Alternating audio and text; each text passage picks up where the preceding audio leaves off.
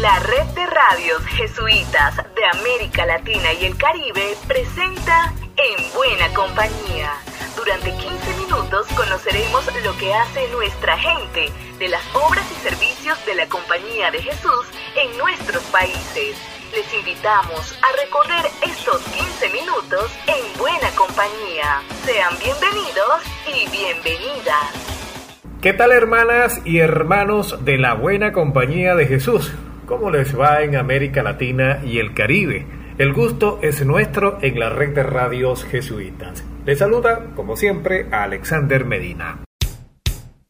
Estamos en buena compañía.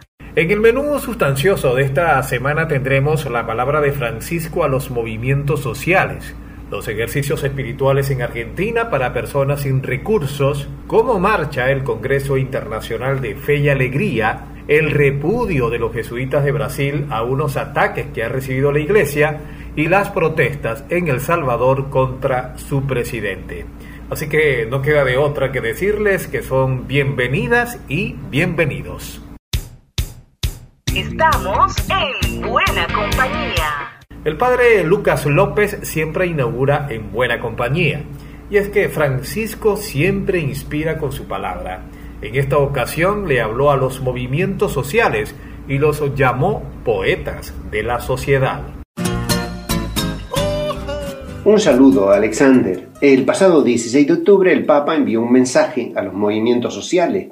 Los llamó poetas sociales porque, y esto es literal, tienen la capacidad y el coraje de crear esperanza allí donde solo aparece descarte y exclusión. También los llamó bienaventurados porque son parte fundamental de esa humanidad que lucha por la vida frente a un sistema de muerte. Francisco subrayó que esa tarea significa un cambio personal, pero que también exige ajustar nuestros modelos socioeconómicos para que tengan rostro humano. Finalmente, Francisco nos invitó a soñar. Aseguró que de una crisis se sale o mejor o peor, pero nunca igual, y que debemos soñar un mundo más justo, más humano. Y en eso andamos, Alexander, en buena compañía. Lucas López, el equipo CEPAL, para la red de radios jesuitas de América Latina y el Caribe. Desde Argentina nos llegan buenas nuevas para mi pueblo. El padre Humberto González nos reporta que está por comenzar una tanda gratuita de ejercicios espirituales para personas que no tienen recursos. En un rincón de Argentina, este fin de semana será de buena compañía para un variado grupo de diferentes edades que vivirán gratuitamente los ejercicios espirituales de San Ignacio de Loyola en Alta Gracia, en la provincia de Córdoba. La Fundación Manos Abiertas, a través de su obra Mamantula, llevará adelante una vez más esta iniciativa que lleva más de una década. El nombre Mamantula responde al apelativo de María de la Paz y Figueroa, una mujer beatificada por la Iglesia que en el siglo XIX dedicó su vida en estas tierras al servicio de los excluidos y la facilidad para que todos puedan vivir la experiencia ignaciana aun cuando los jesuitas permanecían expulsados. La obra Mamantula busca facilitar los ejercicios a todos aquellos que por motivos económicos no podrían hacerlos con la misma seriedad y calidad de cualquiera de las casas dedicadas a los ejercicios espirituales. Tras casi dos años de experiencia virtual, esta será la oportunidad para retomar una gracia que rompe cualquier obstáculo para lo que Ignacio de Loyola llama buscar y hallar la voluntad de Dios. Con este gozo les habló Humberto González desde Radio Fabro en Buena Compañía. La historia y el presente en Buena Compañía. A partir de este 26 de octubre en Bogotá se estará realizando el Congreso Internacional de Fe y Alegría. Ha sido bautizado con el lema Educadores de Fe y Alegría en las nuevas fronteras de la educación popular en el siglo XXI. Uno de sus organizadores, Jaime Benjumea, nos cuenta para En Buena Compañía. Durante los días 26 al 29 de octubre del presente año se realizará el 48 Congreso que hemos denominado Educadores y Educadoras de Fe y Alegría en las nuevas fronteras de la educación popular en el siglo XXI. El objetivo principal de este Congreso se centra en promover entre educadores y educadoras la reflexión frente a esos nuevos desafíos de la educación popular en el siglo XXI y desde ahí precisamente queremos potenciar el rol de ellos como sujetos de transformación y poder generar la creación de una red de educadores que posibilite el trabajo y la generación de conocimiento colaborativo. El Congreso gira en torno a, a tres focos con los que hemos venido trabajando ya desde hace más de un año y son los siguientes. El primer foco, desafíos y nuevas fronteras de la educación popular en el siglo XXI. El segundo foco, trabaja alrededor del rol del educador popular en las nuevas fronteras de la educación popular. Y el tercer foco se centra en la necesidad de trabajar en red en esas nuevas fronteras de la educación popular, logrando plasmar en diferentes documentos precisamente qué es lo que queremos hacer en todos estos tres campos de acción. Específicamente, ¿qué haremos? Durante los cuatro días de Congreso. El primer día se presentará lo que es la evaluación de los resultados de una evaluación de impacto realizada en algunos países de fe alegría en años anteriores y ya los siguientes tres días los dedicaremos cada día a un foco de estos que les comentaba anteriormente. El primer día reflexionaremos sobre esos nuevos desafíos que los contextos plantean a la educación popular y desde ahí se pretende que los educadores revisen las prácticas educativas. Pretendemos debatir sobre la vigencia de la educación popular, cómo el contexto interpela a los educadores o cómo se concreta la, educación popular en la, propuesta de fe alegría en, en entornos comunitarios y el espacio público. El segundo día pretendemos reconstruir a la luz del trabajo que ya han realizado también muchos educadores durante la etapa precongreso, pretendemos reconstruir el rol que como educadores tenemos ante los desafíos que se le plantean a la educación popular. El rol esperamos que se construya desde esas nuevas fronteras a las que debe atender la educación popular, pero también que se reconstruya desde, desde la espiritualidad propia del educador en fe y alegría y desde, desde la mirada de construir una nueva sociedad y el rol desde una mirada pedagógica. Son cuatro elementos de donde pretendemos hacer esa reconstrucción del rol de educador y educadora de fe y alegría. Para el cierre, queremos promover todo lo que es el trabajo en red entre educadores, entre países, queremos abordar cuál es el sentido de una red, por qué y para qué nos queremos estar juntos o trabajar juntos, trabajar en red, cuáles son las características y los valores de la red, los retos y oportunidades que se presentan para el trabajo en red. Y al final, alrededor de temáticas comunes que ya han venido identificando los educadores, pues la idea es comenzar a, hacer ese lanzamiento de la red de educadores de fe y alegría que no termina, no será el día viernes, pero que sí será como el, un primer momento de lanzamiento porque durante el año siguiente sí pretendemos consolidar esos caminos, esos objetivos y esa organización propia de lo que es la red de educadores de fe y alegría. En buena compañía, presente en América Latina y el Caribe.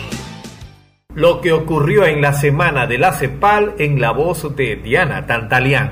Hola Alexander, saludos a nuestros queridos oyentes que nos acompañan cada semana. Nuevamente estamos con ustedes para hacerles llegar las noticias jesuitas más importantes de América Latina y el Caribe. Los docentes, directivos y jóvenes de los campamentos ecuatorianos de Fe y Alegría vivieron ejercicios espirituales gracias al programa Pedro Fabro, el cual está dirigido a apoyar la formación en el discernimiento de los colaboradores de obras y redes de la CEPAL. Ya está disponible la guía de oración por el año ignaciano de la CEPAL, que en esta edición lleva el título Llamados a la reconciliación y justicia en favor de los más pobres. Recuerden que todos los materiales de la guía, incluido el video, se encuentran disponibles en español y portugués. La CEPAL invita a todas las redes, obras e instituciones jesuitas en América Latina y el Caribe a inscribirse en la plataforma de acción Laudato Si. De esta manera, uniremos esfuerzos a nivel mundial para crear acciones concretas que frenen la crisis ecológica. Las inscripciones serán hasta el 14 de noviembre.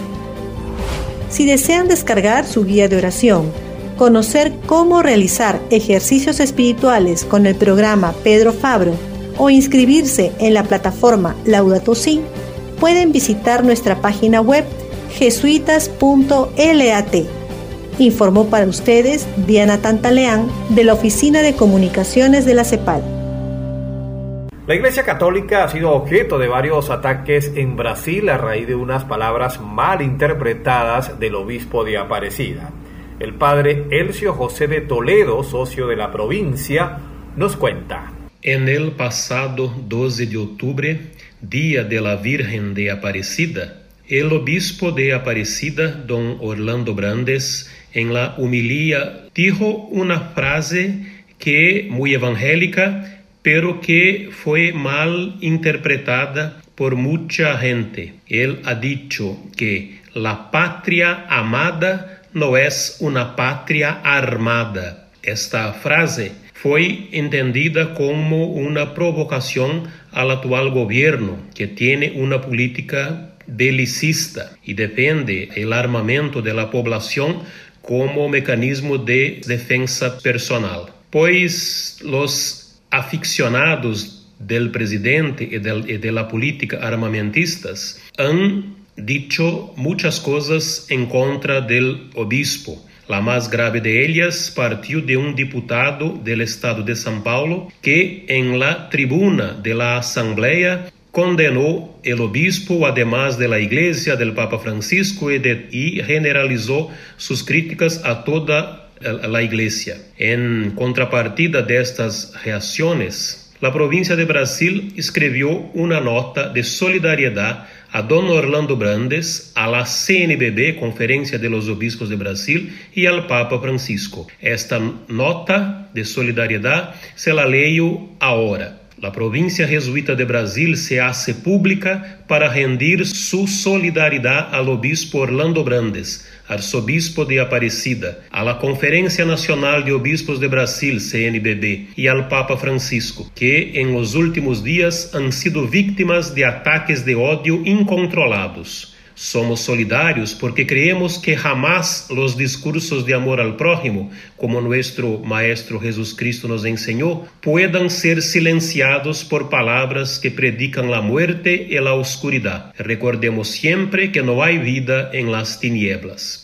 Como dijo don Orlando Brantes en su celebración el 12 de octubre, día de Nuestra Señora de Aparecida, patrona de Brasil, el pueblo necesita abrazar a los niños, a los pobres, a los indígenas y a las autoridades para construir un Brasil patria amada. Y agregó que para ser una patria amada no puede ser una patria armada. Sí, creemos en la vida en el amor, en la amistad social, en la construcción de puentes en lugar de muros, como nos ha inspirado el Papa Francisco desde el comienzo de su pontificado. Necesitamos urgentemente ser contrapunto al discurso que naturaliza la muerte y la violencia, como si fueran la salida para la construcción de una sociedad democrática. Río de Janeiro, 17 de octubre de, del 2021. Padre Miroslav Smida, provincial de la Compañía de Jesús en Brasil. La agenda de la CEPAL nos llega otra vez con la voz de Diana Tantaleán. Flaxi, la Federación Latinoamericana de Colegios de la Compañía de Jesús, invita a sus directores académicos y agentes de liderazgo al conversatorio el liderazgo distribuido y la construcción de espacios de reflexión pedagógica. El evento se realizará el jueves 28 de octubre a las 3 de la tarde, hora de Lima y Bogotá. Pueden acceder a las inscripciones a través de nuestra página web jesuitas.lat.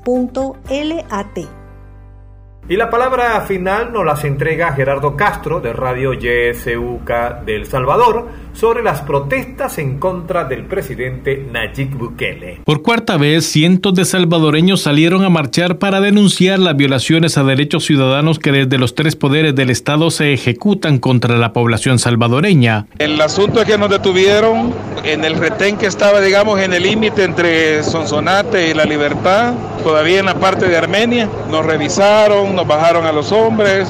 Otro compañero y yo asumimos ahí la responsabilidad de hablar en nombre de todos. Nos pidieron el DUI, pidieron información de quiénes éramos, a dónde íbamos, por qué motivo, ta, ta, ta. El tema es que ahí nos tuvieron cerca de, de hora y media. Desde San Salvador, El Salvador y desde Radio YSUCA para el programa En Buena Compañía, les saluda Gerardo Castro. Así que no se pierdan, nos volveremos a encontrar en Buena Compañía.